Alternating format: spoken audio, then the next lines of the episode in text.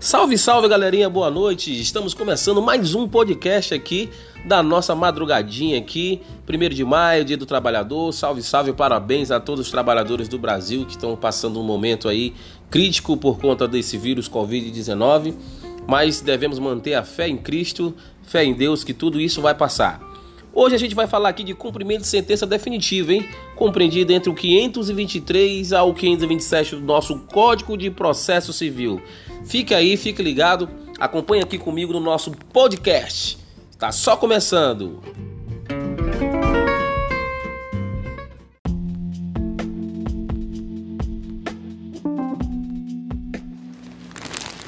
Vamos começar aqui comigo aqui lendo o artigo 523 do CPC. O que, é que diz a letra da lei? Ele diz o seguinte: No caso de condenação em quantia certa ou já fixada em liquidação, e no caso de decisão sobre parcela incontroversa, o cumprimento definitivo de sentença far-se-á a requerimento do exequente, sendo executado intimado a pagar o débito no prazo, atenção, hein? Atenção, no prazo de 15 dias acrescido de custas, se houver.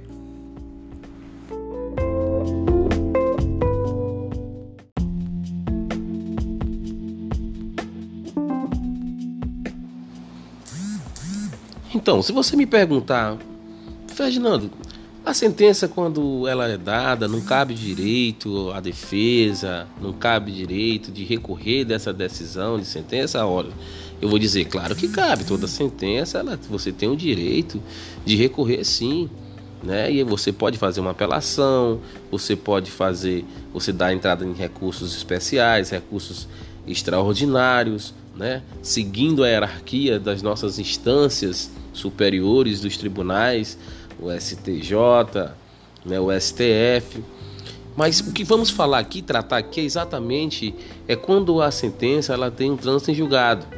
Então, após esse trânsito em julgado é que vai nos interessar, porque vamos aí entrar com um pedido de cumprimento definitivo de sentença, é que exatamente reconhece a exigibilidade de obrigação de pagar a quantia certa, tá certo? É isso aí. Mas detalhe, Lembre-se que tem um detalhe: é preciso que, de, após a decisão transitada e julgada, haja a liquidação da, de, de sentença.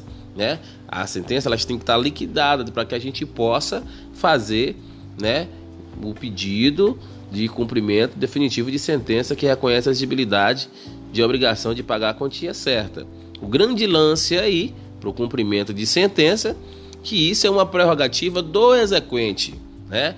far-se-á a requerimento do exequente. Lembre-se lá da letra da lei do 523, far-se-á a requerimento do exequente. Isso é uma prerrogativa do exequente. Mas existem alguns requisitos para isso? Claro que existem alguns requisitos. Isso a gente vai ver no artigo 524, fica para o próximo podcast para que a gente possa perceber na petição que deve conter nesses requisitos, tá certo? Mas a gente vai continuar aqui para o que interessa, né? que é uma decisão novinha, novinha, novinha, saiu do forno agora, 2019, finalzinho, onde trata quando é executado, quando é intimado para pagar o débito, né? O executado é intimado para pagar o débito no prazo de 15 dias úteis, tá certo? Vem comigo que eu vou explicar direitinho para vocês.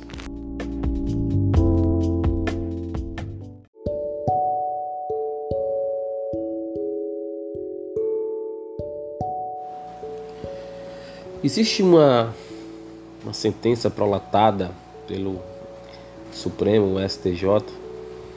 Essa decisão foi prolatada, é um RESP, pela terceira turma recursal, de número 1.708.348, esse RESP, tá certo? Trata-se da contagem de prazo. E ele vai dizer pra gente justamente que esse prazo de 15 dias úteis ele é de natureza processual.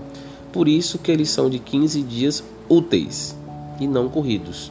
Tá certo? É uma decisão já pacificada, bem recente, nesse RESP aí.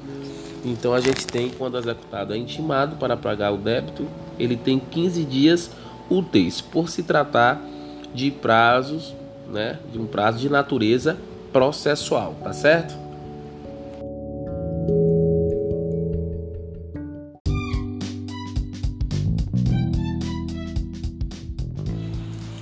Salve, salve galerinha, estamos de volta aqui depois do intervalo. E você vem com uma pergunta para mim, mas Ferdinando, e aquele lance lá que tu falou que haverá acréscimo de custas e multa? Que coisa é essa assim?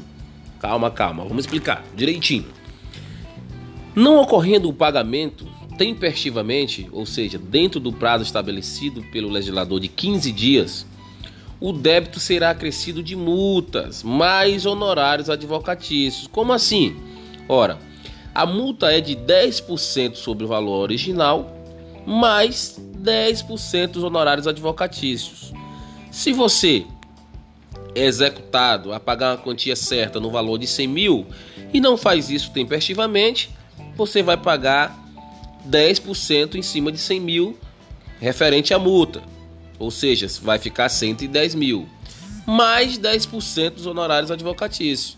Aí você tem 10% também em cima do valor original, não é em cima de 110 mil, em cima dos 100 mil. Então vai ficar 120 mil o valor que você terá que pagar. Valor original, mais 10% de multa, 10% dos honorários advocatícios acrescido aí, se você não fizer o pagamento tempestivamente, tá certo?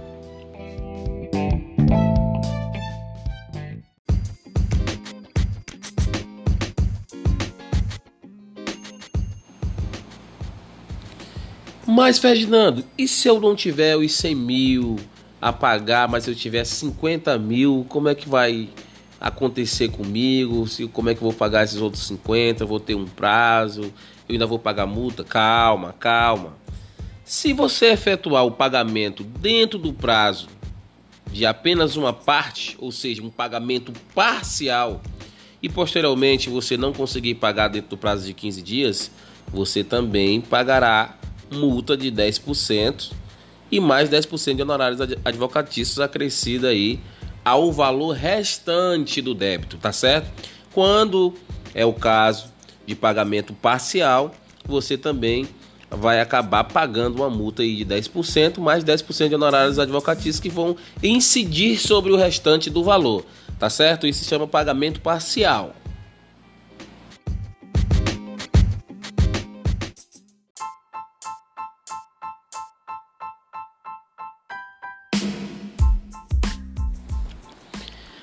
E é isso aí, galera. E se você não fizer o pagamento, né? Fora do prazo, não fizer o pagamento tempestivamente, nem fizer o pagamento de maneira parcial, aí não vai ter outro jeito, né? Se não fizer isso tempestivamente, será expedido de logo um mandato de penhora e avaliação dos bens, né? São os atos de apropriação ou como queiram chamar de constrição judicial, né? E é assim a gente vai finalizando por aqui o artigo 523. Acompanhem conosco os próximos podcasts. Vamos estar destrinchando aí os artigos que falam de cumprimento de sentença definitiva, tá certo? Até a próxima, fique conosco. Esse é o podcast. Eu sou Ferdinando Rocha, aluno do sexto período da Faculdade 7 do curso de Direito. Até mais!